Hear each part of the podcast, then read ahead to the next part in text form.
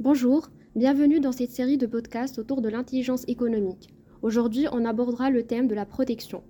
La protection des informations est aujourd'hui devenue un sujet sensible pour toute entreprise, avec le développement des moyens de communication modernes et la prolifération des échanges de toute nature. Les données détenues par l'organisation doivent faire l'objet d'une attention renforcée.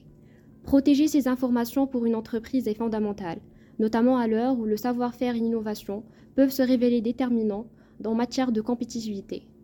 Je vais vous laisser maintenant avec mon premier invité, Vincent, qui va vous expliquer les différentes parties du patrimoine d'une entreprise qu'elle peut chercher à protéger. Bonjour, euh, merci d'être là parmi nous aujourd'hui. Bonjour, c'est un plaisir d'être là avec vous. Je vais parler de la protection et du patrimoine que les entreprises peuvent chercher à protéger. Donc d'abord, il faut comprendre qu'une entreprise a trois types de patrimoine à protéger. Le patrimoine humain, matériel et le patrimoine immatériel. Le patrimoine humain représente les employés et le savoir-faire que ceux-ci mettent au service de l'entreprise. Le patrimoine matériel concerne quant à lui l'ensemble des constructions, des meubles, des objets d'utilisation quotidienne, des outils et des équipements. Globalement, c'est tout ce qui est tangible et qu'une entreprise a acquis. Le patrimoine immatériel d'une entreprise regroupe l'ensemble des informations et connaissances que cette entreprise détient, il comprend tout ce qui n'est pas un actif matériel, c'est-à-dire des éléments dématérialisés. Pour protéger ses créations, l'entreprise doit identifier parmi les différents titres de propriété intellectuelle, comme le brevet, les marques, euh, les dessins ou les droits d'auteur, ceux qui sont les mieux adaptés pour protéger et valoriser ses innovations, ses produits et ses créations immatérielles. D'accord, merci pour ces définitions. Je me tourne maintenant vers vous, Gaspard. Est-ce que vous pouvez concrètement nous expliquer l'importance d'un brevet? Oui, bien sûr. D'abord, bonjour. Alors, pour expliquer l'importance du brevet, je vais vous parler de l'objet incontournable de l'année 2017. Je ne sais pas si cela vous dit quelque chose, mais nous parlons bien du hand spinner, création de Catherine Ettinger en 1997. Cet objet a été breveté en 1997 jusqu'en 2005.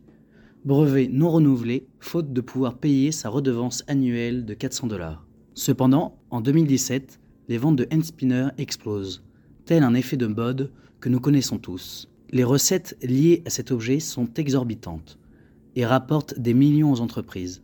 En moins de trois semaines, les ventes de hand spinner, ou toupie à main en français, ont dépassé 1 million d'euros en France, mais aussi en Angleterre. Sa créatrice initiale, n'ayant pas renouvelé le brevet, ne touchera donc aucun bénéfice lié à son invention. D'accord, euh, c'est plus clair à travers ce cas, euh, mais les brevets ne sont pas la seule protection. Pour protéger son patrimoine immatériel, les entreprises disposent au premier plan des lois nationales et internationales. Je pense notamment au cas Royal Crown sur lequel vous avez travaillé et qui illustre bien l'importance de la législation dans la protection économique des entreprises. Euh, pouvez-vous nous en dire un peu plus? Bien sûr. Alors, le cas prend place en 1986. Royal Crown est une entreprise de soda américaine qui se positionne à la cinquième place parmi les entreprises sur ce marché très concurrentiel. En 1986, Coca, alors leader du marché, veut racheter Dr Pepper, qui lui est numéro 4 du marché.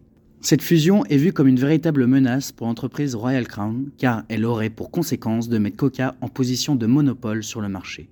C'est alors que Royal Crown attire l'attention du public grâce à la presse pour gagner l'opinion des consommateurs et invoque la législation antitrust.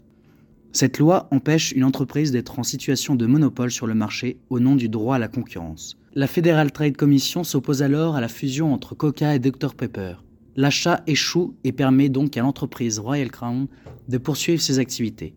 Ce cas met en exergue l'importance de la législation comme protection de l'économie d'une entreprise. Cependant, la législation n'a pas que des avantages concernant la protection économique des entreprises, elle peut aussi s'avérer désavantageuse désavantageuse, c'est-à-dire, euh, Vincent, pouvez-vous nous en dire plus? Bien sûr, je vais vous illustrer par un exemple comment la législation peut aussi porter atteinte à une entreprise.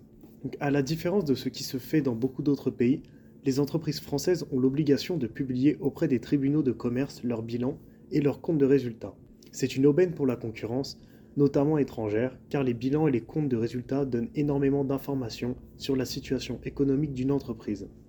Je me permets juste de préciser quelque chose, c'est pourquoi le nombre de chefs d'entreprise font le choix de ne pas publier ces bilans, quitte à payer une amende. Dans le cadre de l'intelligence économique et de la protection du patrimoine de l'entreprise, ces chefs d'entreprise n'ont d'autre choix que de passer outre les lois nationales pour protéger leurs marchés internationaux. Euh, merci à vous pour votre intervention. On se retrouve très bientôt pour un nouveau podcast. Merci à toutes et à tous pour votre écoute. Ce programme a été réalisé pour la bibliothèque de GEM, Dieter Schmidt.